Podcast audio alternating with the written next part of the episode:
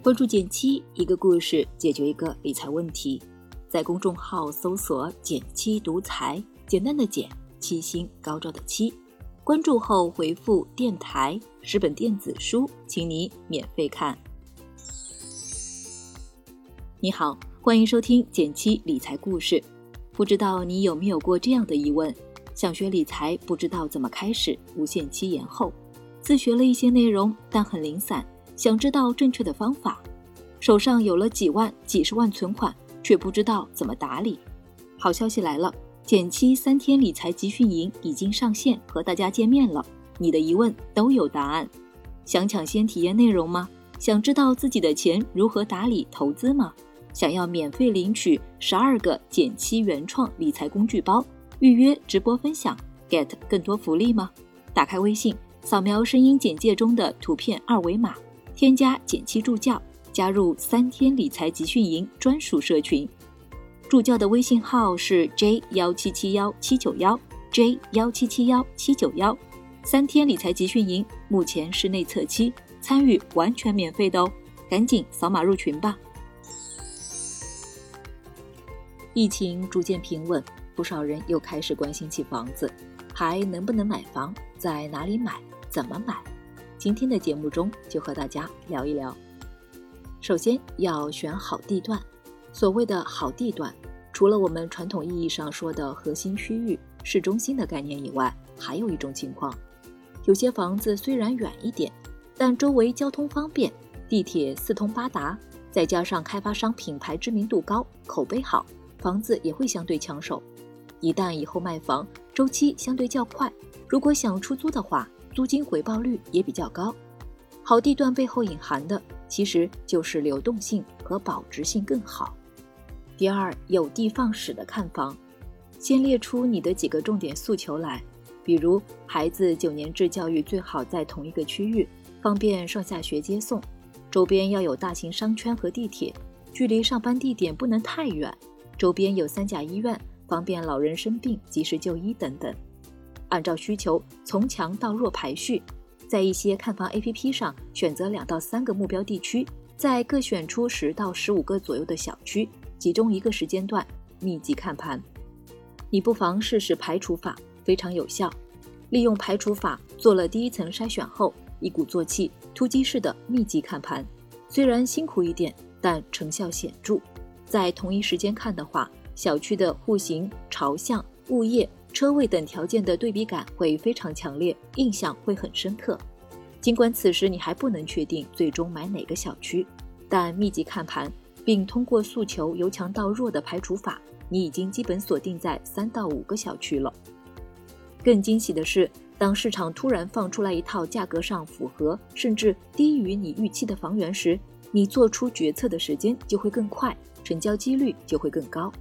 我的朋友小 A 去年下半年在看中了房之后，因为在价格上觉得还差点意思，所以一直观望着，但和帮忙锁定房源的中介、房东之间维持着不错的联系。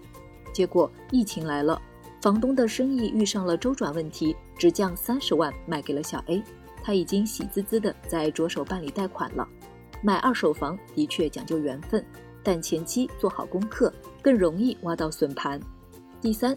密集看房不贪便宜，有时候同一地段不同的小区、楼栋、楼层还有户型的不同，都会导致价格可能会差不少。这也是为什么要密集看房的原因。只有详细了解了不同房源的实际成交价格，你才会知道什么样的价格是真的合理，什么样的价格看起来便宜，但可能会踩雷。比如因为是临街、楼层低或者其他隐形的不利因素而导致卖价低。要有一个觉悟，既然房子这么大一笔钱花出去了，不要在关键时候因为贪小便宜而失了大分寸。比如同一个小区，一个每平米单价七万，一个每平米单价七点二万，那么买便宜的房子就更划算吗？也未必。如果楼层低，户型采光差一点，也许可以原谅。但是楼层低加户型差加临街加楼间距近。甚至还有一些不可饶恕的硬伤，比如紧邻化工厂、轨道、高压线、高架、垃圾房，那买了真的后悔。另外，对心仪的房子，建议多个时间段都来看看，比比如不光要白天看，傍晚、晚上都可以再来看一次，很可能就会发现一些新的信息。第四，税费、首付一起看预算。北京、上海都是卖方很强势的市场，房屋成交过程中的税费都是由买家买单，所以二手房的税费怎么收，是你务必要了解的知识点。如果稀里糊涂的买了房，很可能事后要多付出几十万的学费。比如房龄已经满五年，并且是卖方家庭的唯一住房，那么就是最理想的情况。如果没有满五年，就要交个税。所以，当你看到一个非常优质的房源，也不一定是损盘。损盘呢，就是低于市场价、性价比高的房子。遇到这样的情况时，请先看看房源是不是满五唯一。另外，满五的未必比满二的好，满五不唯一，比满二不唯一的个税可能要高更多。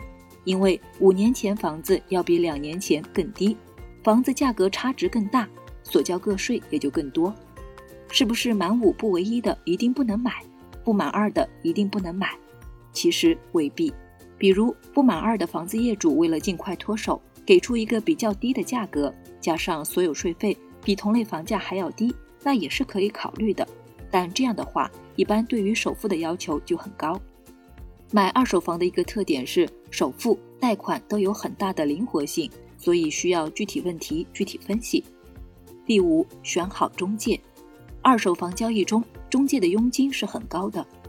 一般来说，中介费按照房屋成交价格总额的百分之零点五到百分之二点五计收。有独家代理权的，收费标准可以适当提高，但不超过成交价格的百分之三。这个行业门槛看起来很低，但其实对专业度要求很高。选择一个很好的销售，就是我们买房路上的得力助手；选择一个经验不足的销售，那就是猪队友，有可能给我们带来损失。成熟有经验的中介，其实反而并不急着逼你做决定，而是会把楼盘的卖点和不利因素都坦诚地说出来，帮你整理投资这个楼盘的整体逻辑。这一步很关键。因为有经验的中介都知道，通常只有客户想清楚了，后面成交才会自然快速顺利。如果一个中介只吹楼盘的好，并且不值得信任，让客户有充分的知情权，反而更能坚定购买的决心。二手房是一个非常讲究深耕区域、了解房源的市场，最好找老中介或者店长，经验丰富的中介会根据你的需求帮你推荐合适的房源。一般的中介。只会推他们最近想要加推的房源，根本不关心业主想要买什么。优秀的二手房中介各显神通，比如有些可能深得原房东的信任，那么他对于卖家的把控力可以让我们直接少走很多弯路，甚至减少买房的成本。而且有经验的中介因为熟悉二手房的操作流程，往往在首付、贷款技巧上会帮我们很多，这是他们最强大的竞争力。无论是置业顾问还是二手房中介，一开始谨慎挑选很重要。但当你选择了靠谱的战友，那么就是共同的利益方，目的都是为了顺利达成交易。最后一条，买房心态一定要稳，一是不可心急。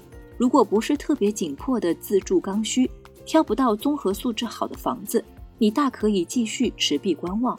和二手房东谈价的时候，你给人感觉越淡定，谈价筹码也会高一些。二是买房策略要及时跟着风向改变。最近楼市很热，乐观一点看，这是经济复苏的象征。随着户籍放开，城镇化比例提升，刚需改善性住房的市场仍然非常广阔，选择也越来越多。这是在经济低迷的时候应该要有的信心。但要注意，个别稀缺楼盘和城市火热。并不能说明楼市的全貌。所谓的房价反弹并没有出现，在政策的调控下，不能再期待当下的房地产市场还能大赚一把。还有一个现实的观察是，大城市的小户型相对更好卖，小城市的大户型往往才有市场。